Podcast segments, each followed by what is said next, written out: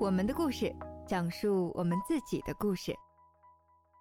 我当时最严重的时候，我一点声音都听不了，在家里听到外面修路的声音、汽车开过声音，都觉得耳朵特别疼。我出门都必须戴着耳罩和耳塞，嗯，眼睛又很痛，又得戴着电焊墨镜，还有视防镜之类的眼镜出门。三月份那会儿只能关小黑屋，每天就在小黑屋里待着。听听书，就打打电话，就闭着眼睛用手机盲人模式。那个时候一整个状态特别特别差，也非常的恐惧。欢迎来到我们的故事，我是小夏。我们每个人都会有自己的烦恼，有人为情感烦恼，有人为工作烦恼，而有的人为活着而烦恼。你可能会说，什么为活着而烦恼？是的。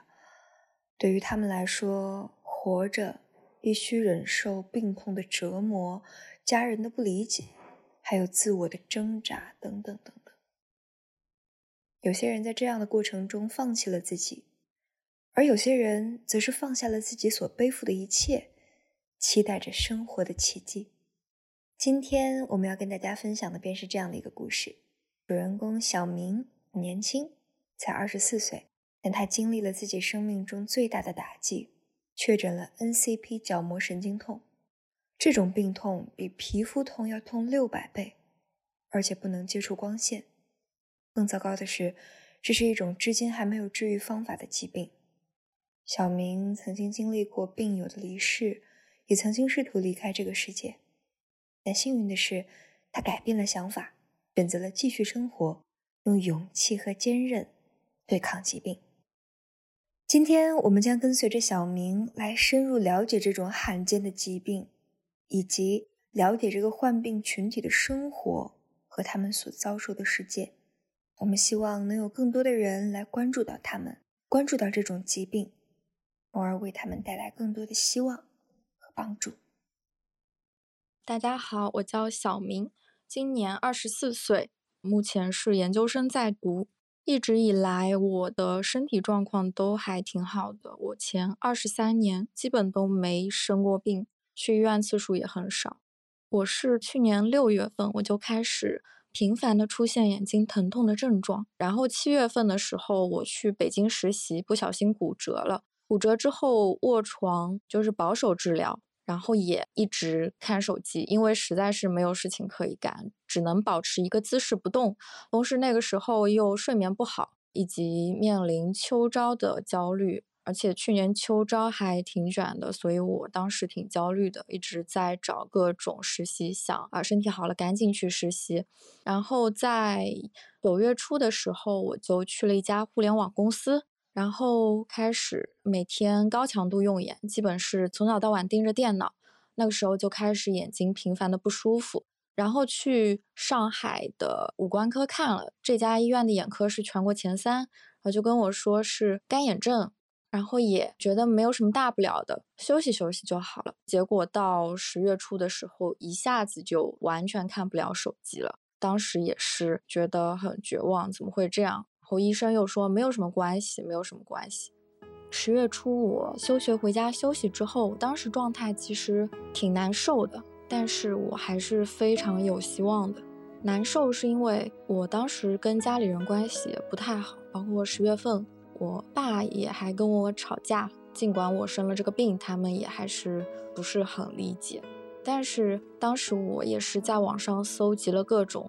干眼症的资料，基本上两到三年时间，大家都能得到缓解，不能说彻底治愈，都能缓解到一个正常生活的状态。当时也是那几个月，我还是坚持每天听书、背单词、弹吉他，就做一切尽我所能，让自己生活充实起来，同时去养眼睛。我当时以为我躺个三个月、四个月，到第二年春天我就能回去上学了，又能回归正常生活了。但事实并没有朝这个方向发展。我最开始去的是华山，是一家很好的医院，然后专家就说你是视疲劳，休息两天就好了。但是我休息两天也什么都没有看，嗯，眼睛还是很难受。后来就去五官科看，说是干眼症，就给我开了点眼药水。我滴了之后也并没有用，后来陆陆续续又花了几千块钱看了四五个专家，结果也是给你开一些眼药水。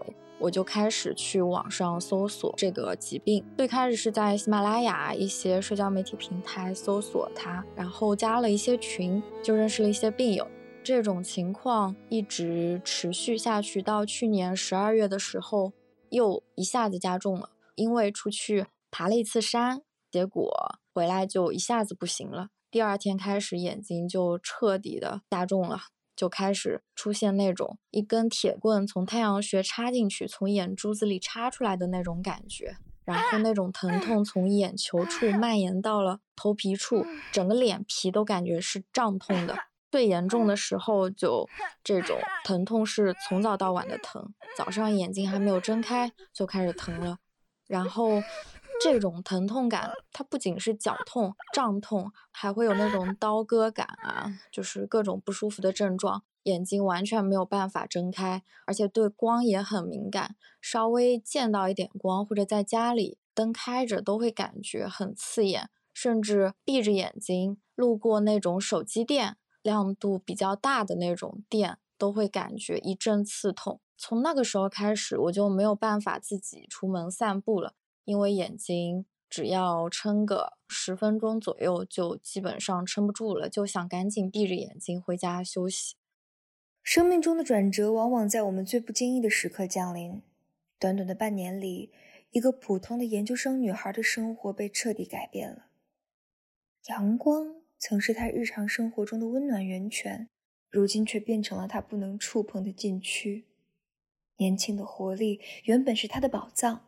但他现在无法像其他同龄人一样尽情享受生活。在那段漫长的日子里，小明只能躺在家里，逐渐适应与世界脱节的生活。他换了一部墨水屏手机，每天只能忍受二十分钟的屏幕光线。他曾一度自我安慰，认为只要休息一段时间就会恢复如初。然而，当十二月病情加剧的时候，他才惊醒。他面对的不只是疲劳或者暂时的不适，而是一种罕见的病症 ——NCP 角膜神经痛。这是一种无法完全治愈、每一刻都在考验着他生存意志的病症。在十二月份之后，我在一些群聊里和病友聊天。然后发现有一些和我症状差不多的病友，他们也很严重，每天也是眼睛都无法聚焦，无法出门。然后就有人说是可能是角膜神经痛。然后我在病友推荐下，在三月初到了北京协和和北大人民医院去看了两个名医，就确诊了 NCP 角膜神经痛。大概是一万个干眼症患者里有一名角膜神经痛患者。但是这个数据近几年来可能会更多，因为其实很多人他也有那个角膜神经痛的症状，但是他可能比较轻，他干眼症治着治着，他的神经痛就好了。但是有的人他的角膜神经痛的症状是非常严重的。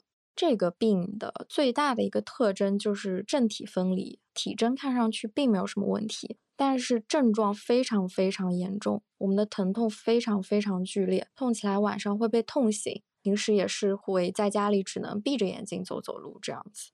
当时去北京看了之后，首先拍了一个角膜工具胶，显示我的神经稀疏、断裂、有结节，然后网格状，形态也不太好。然后在另一个专家那里看，他说是神经异常放电和神经敏化的问题。我们的角膜神经不停的在发射疼痛信号，导致它周围的神经敏化了。敏化了之后就。非常非常疼，因为神经痛是皮肤痛的六百倍，他就建议我吃普瑞巴林加度洛西汀，前者是一个疼痛科的药物，是止疼的；后者是抗抑郁类的精神药物，它就是可以降低你的神经敏化，相当于就是把神经钝化，让它感受疼痛不那么强烈。当时医生他说，这个疾病目前在国际上它并没有好的针对性的治疗方案，相当于说是医生都搞不明白是为什么，然后也没有什么针对性的治疗药物啊之类的，就只有一些缓解疼痛的一些方式啊，绷带镜啊，呃，巩膜镜啊，以及滴眼药水消炎，以及吃药止疼之类的，并没有什么就是彻底根治它的治疗办法。很多医生都不怎么懂。我也是全国各地跑看医生，好多医生就说你这个没什么问题，你去挂精神科吧。很多医生都是这么跟我说的。当时北京医生也没有说太多，他就说你吃药试试看吧，因为这个目前也没有太多的数据表明它可以治好。但是有的病友确实吃着吃着，哎，他就好了。然后我在群里跟病友交流的时候，发现大家都有类似的经历。有的病友他去医院看医生，医生说这眼睛没毛病啊，你这眼睛挺好的，你就是压力太大了，想太多了，你去看看精神科吧。因为我们这个病的一大特征就是正体分离，所以大家其实真的就是遍寻医生，但是都是以失落告终的，所以大家都非常非常的无助。包括有一些病友在医生那里治的越治越严重，群里有一位大叔，他之前也去看了一位名医，那位名医给他开了抗生素，他滴了三个月之后，眼睛持续恶化。后来去做了角膜聚焦显微镜，发现很多神经被烧断了。还有几位病友也是被医生说成是精神病，被越治越重。嗯，大家几乎都有类似的经历，所以我们只能靠聚在一个群里，大家聊聊天，自己去查文献，去分享文献上的资料，大家互帮互助，谁用了哪款药好用，谁去试试。就几乎都是这样子一种状态，而且这个病它的机制非常复杂，它很多种药，每个人的情况都是不一样的。比如说，很多人用瑞巴派特有用，能消炎，能治畏光，但是我用就像滴辣椒油。有的人用环孢素有用，有的人对环孢素完全没有任何感觉。有的人用 PRP 有用，有的人用 PRP 加重了。所以大家真的是非常非常的无助。一方面医生求助医生无果，一方面药物上也是必须自己去一个一个的试，神农尝百草。想象一下，一种深深的绝望，周围的人不仅无法理解你，甚至还将你误认为是精神病患者。这种无法让人感同身受的委屈，可能是人生中最大的无奈。然而，比医生的误解更痛苦的。是来自亲人的误解。小明看医生的目的，并非仅仅寻求治疗，更重要的是希望自己的父母能理解他所遭受的痛苦，理解 NCP 角膜神经痛这个罕见的病症。我当时去看医生的时候，我已经自己确定我是这个病。其实我早就知道我是这个病了。我去看医生，其实是为了让我父母，就是他们相信我，因为我父母其实一直也并不理解我。我现在骨眼也并没有什么收入，我只能问家里要钱去买眼药水。当时家里觉得有的眼药水太贵了，觉得你这个闭着眼睛在家休息休息就好了，又没什么大事，不要太矫情了。然后我当时是特别难受的，我就给我爸妈看文献，给他们讲这个病，但是他们说你必须得去看医生，你要听医生怎么说。然后我就带他们去北京看了那两位病友推荐的专家。确诊这个病之后，我家人就开始理解我了，他们就也开始帮我去搜集相关的资料、治疗方法。我自己当时知道这个病的时候，其实我是很恐惧的，因为我对这个病早有耳闻，但是我一直不想去相信我得了这个病。我觉得我只是普通的干眼症。知道之后，我特别恐惧。我给我最好的朋友打电话，跟他们讲我得了这个病，我以后怎么办？跟他们讲，我以后的学业，我不知道我还能不能继续下去。以后的人生，我也不知道怎么办。因为现在不用电脑的工作几乎很少，或者说薪水相对比较低，或者很累。我当时也还抱有一丝丝希望吧。我觉得我要把所有的办法都试遍，我还要等，也许会有新药出来，也许我还有救。我是处在这种绝望和有希望不断反复横跳的。状态里，我去年十二月去爬山那次，我膝盖还受伤了，因为我去年七月份那次我的骨盆骨折了，骨盆骨折就导致我左侧的大腿啊、臀部还有小腿的肌肉萎缩，所以那次去爬山之后，它可能是负重太重了，然后它就开始疼，去医院检查是骨髓水肿。回来之后就一直疼，因为三月份去北京了一趟，又走路太多，又再次加重了。可以说是三月份我的眼睛、耳朵、膝盖同时加重。我当时最严重的时候，我一点声音都听不了，在家里听到外面修路的声音、汽车开过声音，都觉得耳朵特别疼。我出门都必须戴着耳罩和耳塞，嗯，眼睛又很痛，又得戴着电焊墨镜，还有视防镜之类的眼镜出门。因为恶化之后对光更加敏感了。三月份那会儿只能关小黑屋，每天就在小黑屋里待着，听听书，就打打电话，就闭着眼睛用手机盲人模式。那个时候一整个状态特别特别差，也非常的恐惧。我当时对未来还是有希望的，我还是在积极的寻找治疗办法，包括听医生的话吃药，用各种眼药水。我就在我们的群里认识了很多病友，他们有很多都比我要严重的多，并且在家里躺平了很久。我听了他们的故事，其实我会有一点点被激励到。并且会觉得人生无常，我还是要继续坚持下去。这个世界上承受痛苦的人比我多得多，我还是要继续去治疗。幸运的是，小明并不是独自在面对 NCP 角膜神经痛的挑战，他遇见了许多命运相似的病友。他发现，在这个群体里，有许多人正在承受着比他更为痛苦的折磨，而同时。他也在这些病友身上找到了慰藉，得到了共情和理解。我的病友都是在群里认识的，就是我们有干眼症的群啊，角膜神经痛的群。然后大家每天不能工作，就每天躺在家里没事干，就只能从早到晚打电话，就挂着电话互相陪伴。他们有的是非常的疼痛，有的是非常的畏光，总之都是不能正常的生活。同时呢，他们的状态大部分都比较积极乐观。群里的病友都是互相分享病情，互相分享自己药物治疗情况，都是希望大家能够积极治疗起来。但是其实大家的病情都是非常严重的。有的病友他晚上疼的上厕所只能闭着眼睛，一整年的时间都疼得很厉害，很厉害。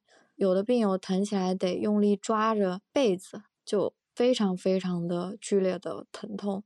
有的病友也是在家里躺了好几年了，想着只要能正常生活就好，也不想着去做一些比较好的工作。我有几个关系比较好的病友，一位病友简称他小鱼吧，他之前被央视采访过。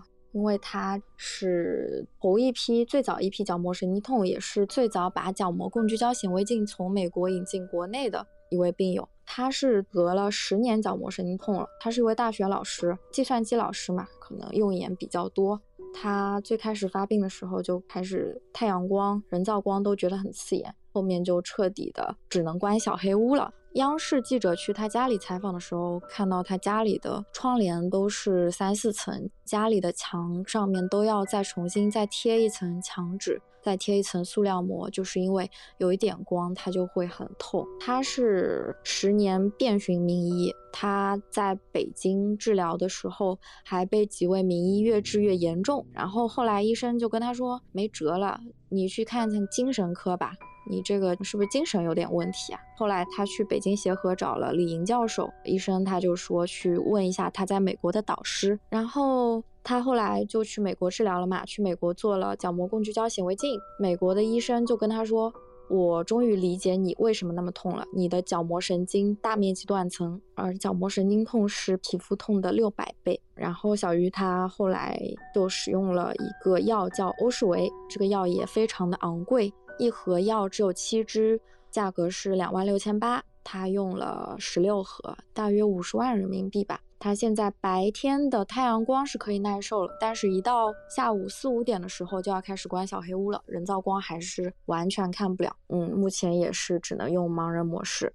第二位病友，我就叫他小芳吧。他是 IT 从业者，他生病之后在家躺了五年，试遍了各种治疗办法。后来神经敏化疼痛蔓延开来，他的眼睛完全睁不开，每天只能躺在小黑屋里，痛得很厉害。同时疼痛蔓延到了耳朵，他的耳朵也完全听不了声音。最开始还能听听书。后来是完全听不了，甚至他家里人跟他说话，他耳朵都觉得很痛很痛。又因为长期的卧床，他又得了反流性食管炎，嗓子疼的很厉害，也是完全说不了话。同时，他的家境也比较一般，父母是农民，也没有钱给他买药。他之前是靠网贷来买眼药水，所以群里的病友会有不用的药，或者有闲钱的会给他寄一些药过去。他人也是特别好，之前我们想给他群里募捐的，他也拒绝了，就是不想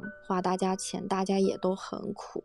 第三位病友，我就叫他小金吧。他患角膜神经痛六年了，现在是二十七岁。他最开始只是普通的干眼症，后来因为被强光照了一下，被闪到了，他的眼睛就一下子指数级恶化了，就开始蹲小黑屋。然后又因为长期蹲小黑屋听书，他又开始神经性的耳痛，也就是说最严重的时候眼睛疼、耳朵疼，不能看、不能听。同时，他的父母也不理解他，眼药水也不舍得给他买，甚至会有肢体言语上的冲突。他在去年的时候尝试自杀，吞了不少药，然后在吞药四个小时之后被家人发现，送去医院洗胃，活是活了下来，但是他的肝肾功能衰竭了，到现在也还是在家里躺着。他现在还是在等国产的欧士维出来。欧士维就是我之前说的那个两万六千八一盒的药，但这个药它不是治疗 NCP 神经痛的，它是治疗 NK 的，是神经营养性角膜炎。而这个神经营养性角膜炎呢，它其实跟这个 NK 是完全不一样的，但是它里面含有非常丰富的神经生长因子，它可以让你的神经大量的长出来，并且还能消除你的神经瘤和神经结节。所以我们的很多病友就。非常想尝试这个药，但是这个药它一是非常昂贵，二是它的治疗效果一般。就像刚才的小鱼，治疗效果是非常好的，但是也有几位病友使用这个药物之后出现了非常严重的恶化。只能蹲小黑屋，以及疼痛加剧，以及疼痛从什么后脑勺蔓延到舌头、嗓子，蔓延到面部，蔓延到头部的各个地方，就其实还挺恐怖的。所以这位小金他是在等国产欧舒维上市，可以便宜点购买到这个药，他想尝试一下。但是到目前为止，国产欧诗维还没有出来，大家也只能等待。第四位，我就叫他灿灿吧，他现在只有二十五岁，他目前患病是三年半的时间，因为得了这个病之后休学两年，还是没有治好，所以他迫不得已大学退学了。他也是眼睛疼得睁不开，见不了光，耳朵也非常非常的痛。每天可能只能听个五到十分钟的音频啊、语音之类的，因为他家里人也对这个疾病没有太多的认知，长期让他喝中药，他的肝肾功能就不太好，再加上长期在家躺着，他也有反流性食管炎，以及身体的免疫力低下，至今还是如此。在病友当中，有一位与小明建立了深厚友情的朋友，名叫 Jolie。他们之间可以说是无话不谈，一起度过了无数个难熬的日夜。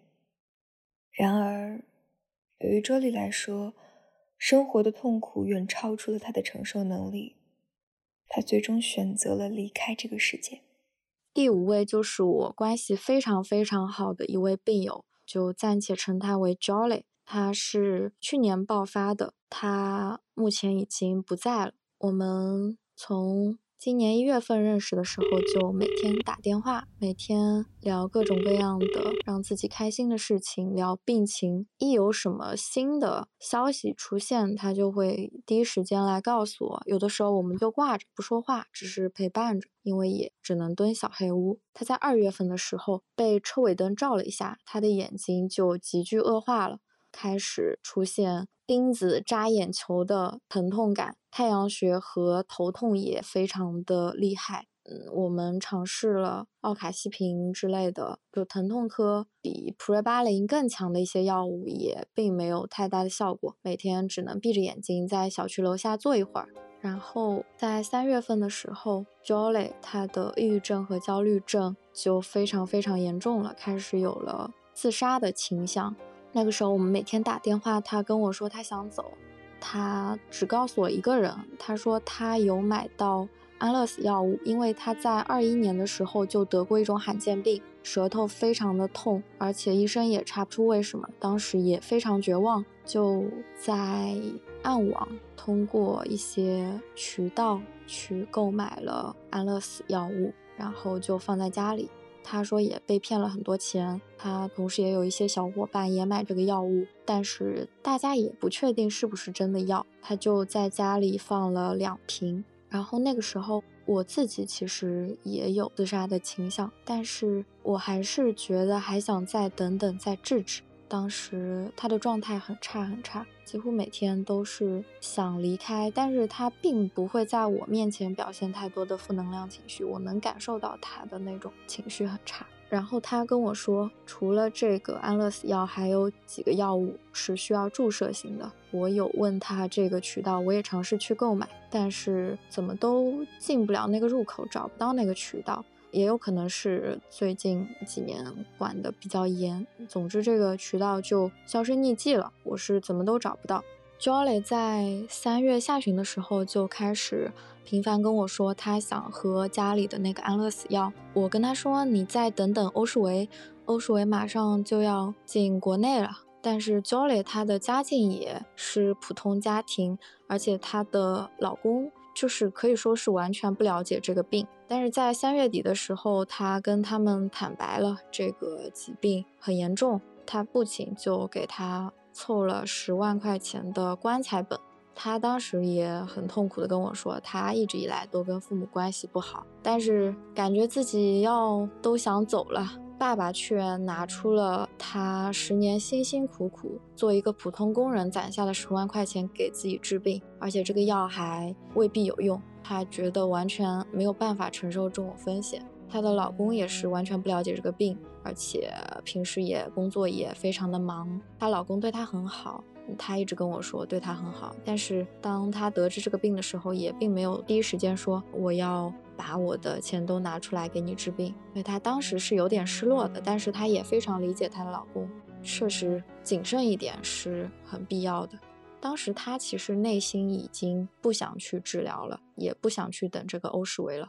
她是四月四号离开这个世界的，在这之前一周。他被厨房的灯照了一下，他的眼睛又次指数级恶化了。他已经彻底看不了家里的灯光，也没办法去小区楼下每天坐着休息一会儿了，只能在家里小黑屋里闭着眼睛躺着。而且他的耳朵也很痛，他的罕见病的那个舌头也痛，所以可以说是眼睛、耳朵、舌头都痛。他当时状态就很崩溃了，在他走前的一周，每天都跟我说他开瓶了，他买好了止吐药，吃完止吐药就喝药。我说你再等等，但是后来我也并没有说这些话，因为我们都觉得这些会好的，太空洞了。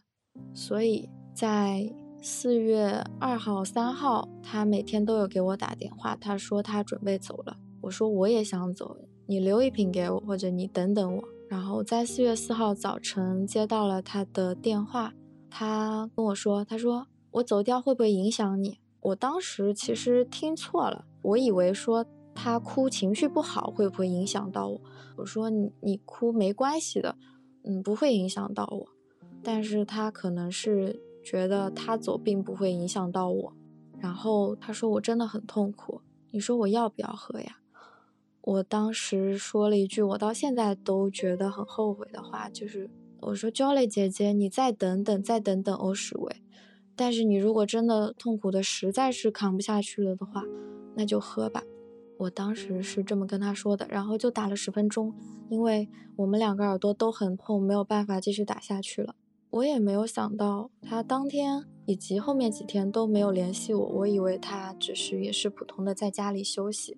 直到四月七号左右，我看她挂在群聊里，我就进去找她聊天。结果是她老公的声音，她老公说 Jolly 已经不在了。我当时就是一个晴天霹雳的状态，我是完全没有办法接受这个现实。然后我跟她老公就是讲了一下她生前的一些状态，以及她的用药，以及她的眼睛的病情，她老公几乎是不知道的。她老公也不太了解这个病，也是在他走之后才了解，并且觉得懊悔不已，也觉得非常的悲伤。他在走之前，他还一直想着我，他他说不想我走，他想让我好好活着，他不会把那瓶药分给我。他要让我等等欧世维，让我住在我外婆家，心情好一点，让我每天可以做一些力所能及的事情，一定要好好的活着。我觉得非常自责，也非常难过。在他走之后的每天，我，嗯，几乎都会哭。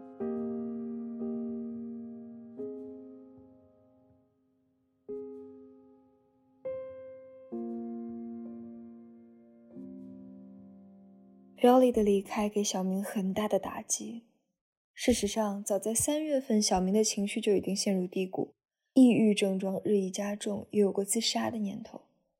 按照小明的话说，那个时候有百分之七十的念头想要结束生命，而这里离开后，百分之七十变成了百分之百。他每天都在找各种可能的方式去结束自己的生命。我在四月初得知他生病之后。我的抑郁症的躯体化就非常严重了，我每天都会呼吸很困难，晚上我会打开窗户，大口大口的喘气，因为我感觉我好像窒息了。同时，我的心绞痛非常厉害，我的心脏会一直疼痛。我有的时候我会捂着它，但是它就一直在痛。那个时候每天失眠，最严重的时候两天只能睡一个小时，吃了各种安眠药，罗匹克隆、斯诺斯。喹硫平啊，氯硝西泮，什么药都试了，就是没有办法睡好觉，几乎天天做噩梦，做各种各样的很恐怖的梦，尖叫着醒过来。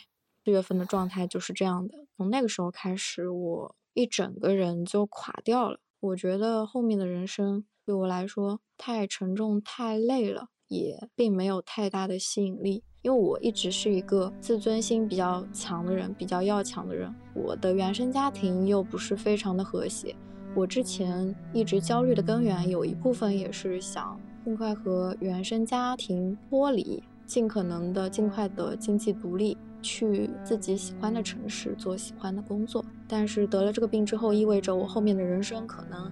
完全没有办法和他们脱离开来，因为我在经济上可能需要得到家里的资助，同时生活自理上面也有困难。我也不知道我以后能做什么工作，可能只能做一些低端廉价劳动力的工作。所以那个时候我是非常非常绝望的。那个时候 Jolie 走之后，我也没有可以沟通倾诉的人了。大家病友大多也只是讨论讨论病情，年纪也并不是很相仿。Jolly 走之后，我跟她老公交流过，她老公说我是他打的最后一个电话的人。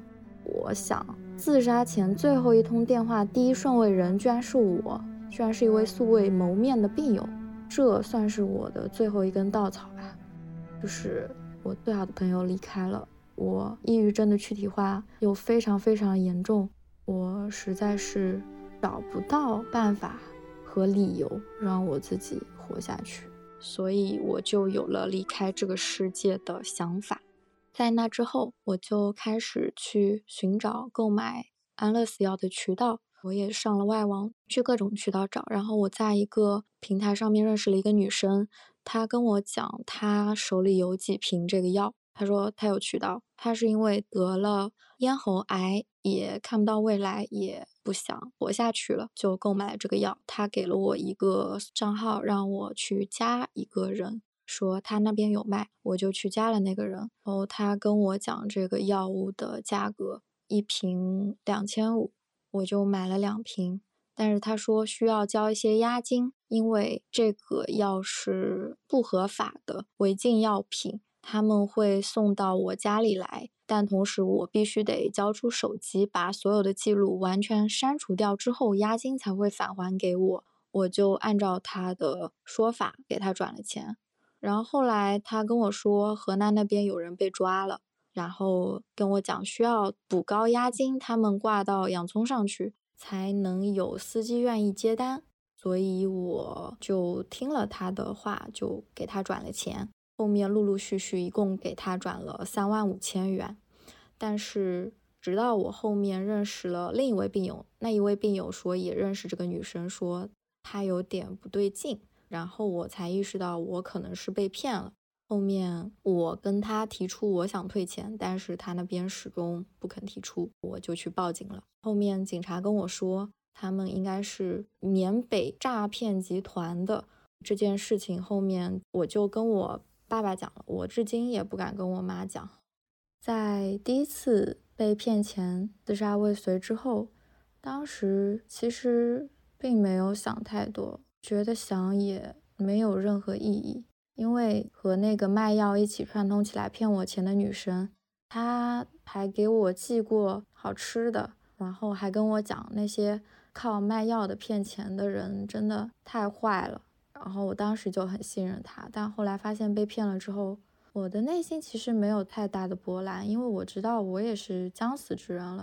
我又开始去找一些想要自杀的网友，我在微信上加了他们，然后。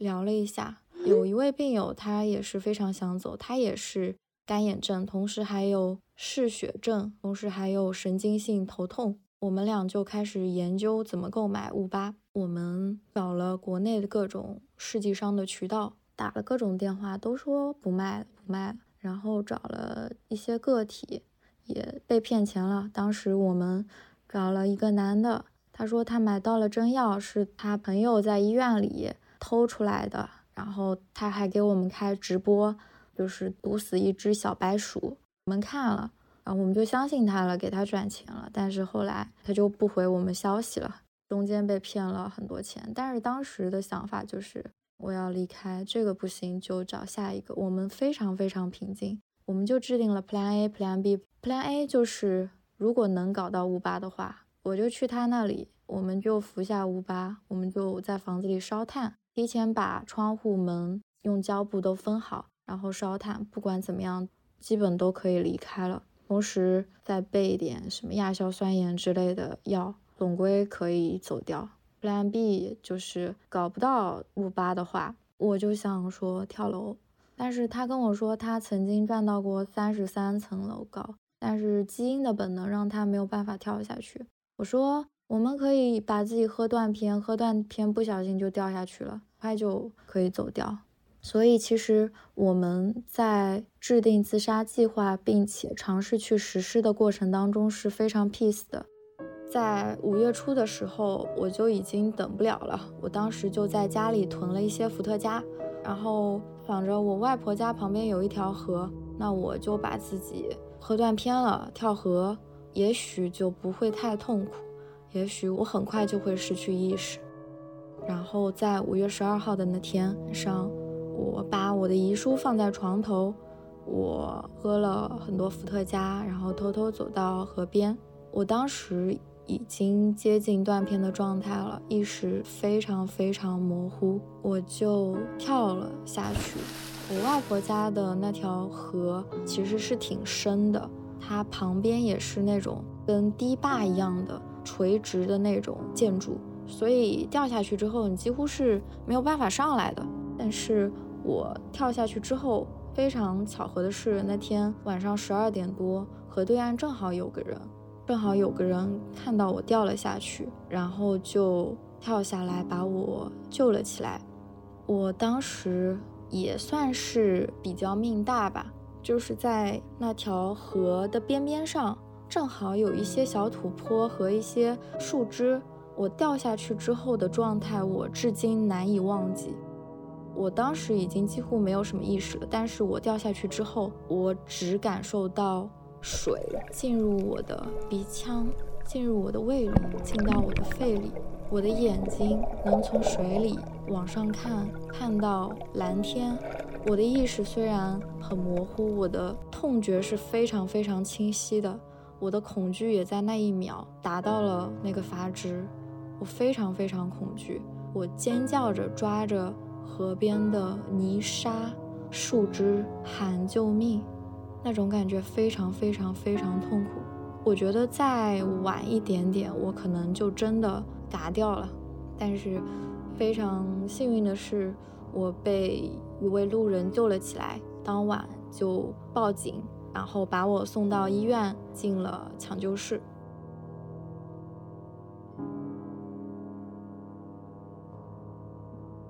关于那一天小明的记忆已经有些模糊他不确定自己是否服用了那六百片事先准备好的安眠药但幸运的是结果并不悲剧。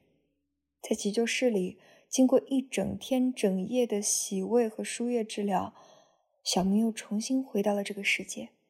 这一次的经历，他也真正感受到了父母的理解与爱，而对死亡的痛苦体验，让他对生命有了新的认识。小明因此摒弃了自杀的念头，决定去面对生活的每一次挑战。从去年十月份爆发之后，我的父母是完全没有办法理解我的，他们觉得躺躺就好了。直到后面恶化，去北京看完医生之后，他们开始相信我这个疾病是挺严重的，并且目前没有什么好的治疗办法，他们就也愿意花钱给我买眼药水、买药。直到我第一次自杀未遂，就是买药被骗之后，我的爸爸。开始真正的理解，或者说真正的共情到了我的这个痛苦。我到现在都没有办法忘记，我去警察局报案，我被骗钱的时候，我爸爸来了，他看到我的眼神，觉得他一下子好像老了十岁，就是那种愁容满面的眼神。他真的很担心我，我以前好像从来没有发现，以前关系一直不好，但是那一次我是真的感觉到他很担心我，并且他爱我。我五月份投河自尽之后，当天晚上在抢救室，我是浑身是很冷的，浑身都在颤抖，我的全身血管都收缩了，输液也完全输不进去，我手指头里都是泥沙，全身都是伤口，我的头发都湿透了，我颤颤巍巍的，不停的在呕吐。我的爸爸就牵着我的手说：“爸爸在，爸爸在。”我说：“爸爸，爸爸。”就那一次，他们是彻底的理解我了。我爸爸还哭了那天。从这之后，他们也没有再提起我自杀的这件事情，而是尽可能每天多来看看我，问问我的情况，带我去湖边散散心，去坐坐，哪怕戴个眼罩、戴个耳罩，牵着我走走路。其实到现在为止，我的父母他们。还算是比较理解我的，并且他们也很支持我去好好的治疗下去。不管怎么样，家人都是我的后盾。从那之后，我的状态就彻底转变了，我就完全不想自杀了。我放弃自杀的念头就在我掉到河里的那一瞬间产生的。首先就是那种窒息的感觉，我至今难忘，并且我这辈子不会再体验第二次。在这次放弃自杀之后，我开始研究禅修。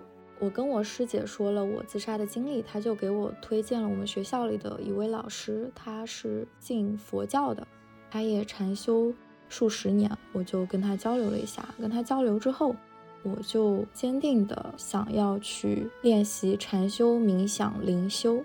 那位老师他跟我说一句话，他说：“抑郁是灵性在反抗。”我就觉得我是该尝试一下，可能我还有希望，我的人生还有希望，我可能能去探索一个我从未探索过的领域，也许它能让我有更好的自我发展，甚至是职业发展，同时它能去治疗我的抑郁症、焦虑症，以及最重要的是，也许能让我自己灵魂层次更加丰厚，因为我自己本身性格是 INFP，是。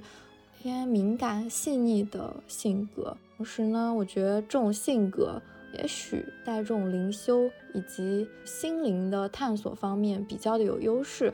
我觉得这一点也是我放弃自杀的一大动力，让我觉得我还有价值，我还有未来，我还有追求自由的权利，还能去探索未知的领域。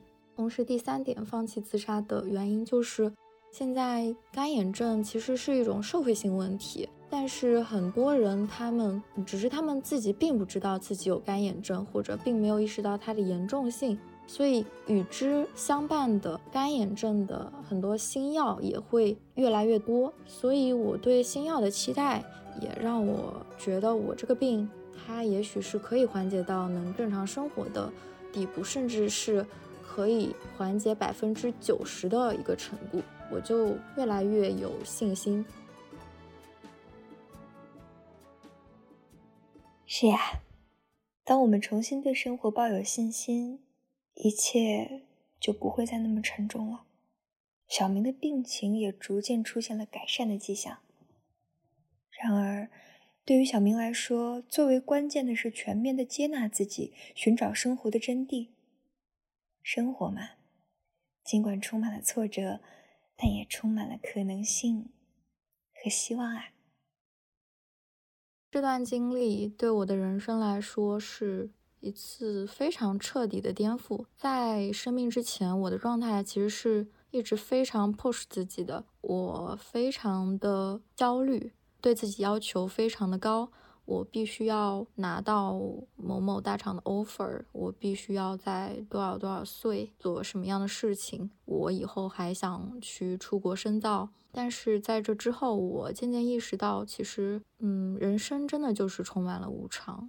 就像群里的那位大叔一样，他年轻的时候是做生意的，赚了很多钱，准备拿这些钱去买房子、买车子。养养老，但是老了之后就得了这个病，那些钱都用来买药，都用来治疗了。所以他的人生其实他并没有最极致的去体验到幸福。我就想我的人生也不能这样子，我要让我的每一天都去尽可能的充分的去体验生活。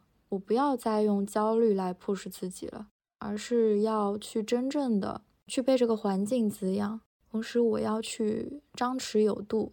我觉得张弛有度的人生才是最好的，又有力量，同时又懂得让自己放松下来。其实这个世界并没有我们平时看到的那么简单、那么单一、那么刻板。这个世界真的是很丰富多元的，甚至我都会相信有一些低频的灵魂存在。但是你需要有那个灵性。去感受它，去体验它。真正的死亡是无知、无觉、无感。我还想好好的去体验这个世界，并且我会坚定的活下来。我现在的病情，其实我的眼睛还是日常就保持大概三级疼痛吧，也是从早到晚疼，但是。我吃杜洛西汀四个月了，我感觉可能有一点点效果，因为我的耳朵疼现在几乎已经好了，就只要不刺激它，就几乎不痛了。另外，我的膝盖骨髓水肿也慢慢好了很多，可以走走楼梯了，也可以走走路。在这两个好了之后呢，我每天就可以听听书、打打电话，同时我的眼睛也可以稍微看几分钟的蓝光手机。所以，我现在对未来还是充满期待的。同时，据说明年 FDA 会新出一款抗炎神药，不是激素，胜似激素。我觉得对我们来说也算是一个好消息吧，至少有了一个希望。我现在每天吃安眠药睡觉，可以睡满七个小时了。嗯，以及日常的话，我就去打打电话，跟病友交流交流。听听书，同时去尽可能做一些让自己充实的事情，在家里练练瑜伽以及禅修。我现在在尽可能的去全然接受自己，全然的去取悦自己，因为禅修它讲究的是一个既空又明，但这种状态是非常难达到的，有的人可能要禅修数年才能体验到这种状态。而在这空的之前的一步，就是正念，就是在正念的同时放下一切，去全然的接受自己，去取悦自己，去接纳自己的不完美，去放下它。而这正是我现在正在每天训练的事情，并且我现在状态确实是比之前好了很多了。我也会开始取悦自己，接纳自己的做得不够好的地方，并且相信自己。会有一个更好的未来。我特别想在禅修冥想这样一个领域去深耕，也许我以后能往这个方向发展，也许以后能做一位心灵导师之类的。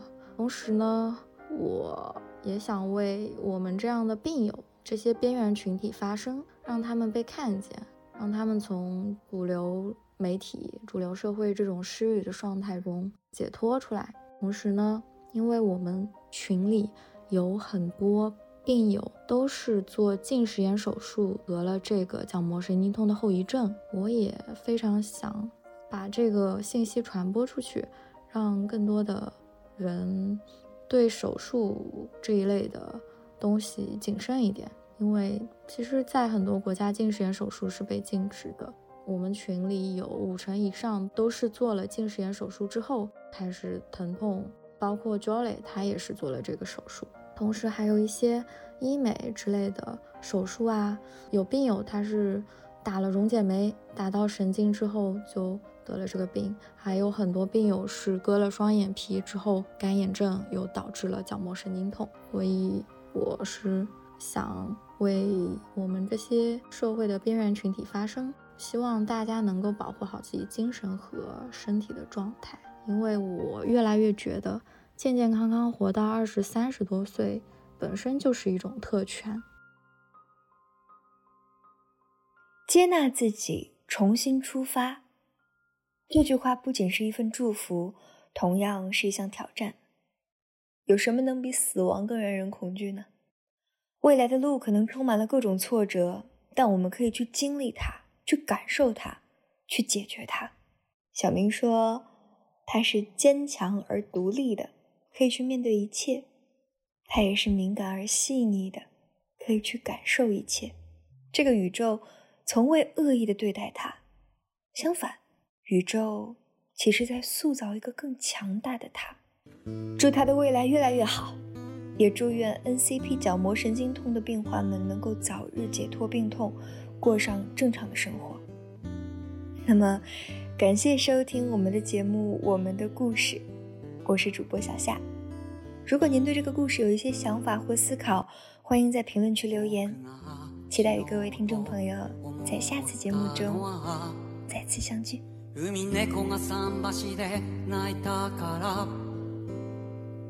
波の間に間に浮かんで消える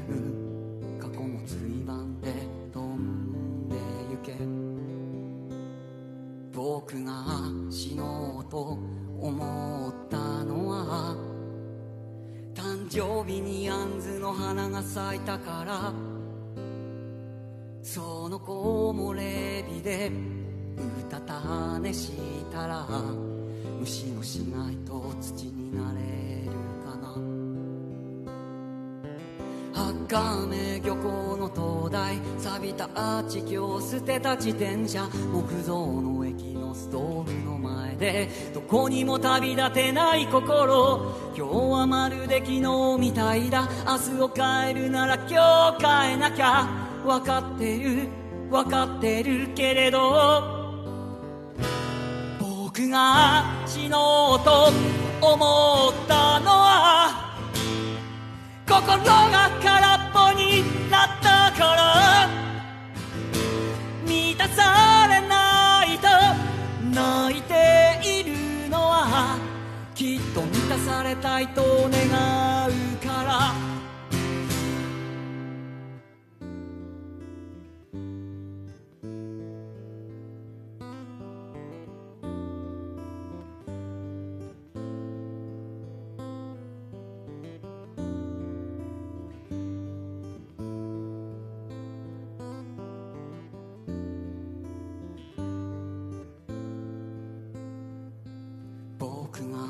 死のうと思ったのは靴紐がほどけたから結び直すのは苦手なんだよ。人とのつながりもまたしかり。僕が死のうと思ったのは少年が僕を見つめていたから。ベッドの上で土下座してるよ。あの日の僕にごめんなさいと。パソコンの薄明かり上階の部屋の生活本チャイムの音。耳を塞ぐ鳥かごの少年。見えない敵と戦ってる。六畳一間のドン・キホーテ。ゴールはどうせひどいものさ。僕が死のうと思ったのは冷たい人と言われたから。泣いているのは人のぬくもりを知ってしまったから。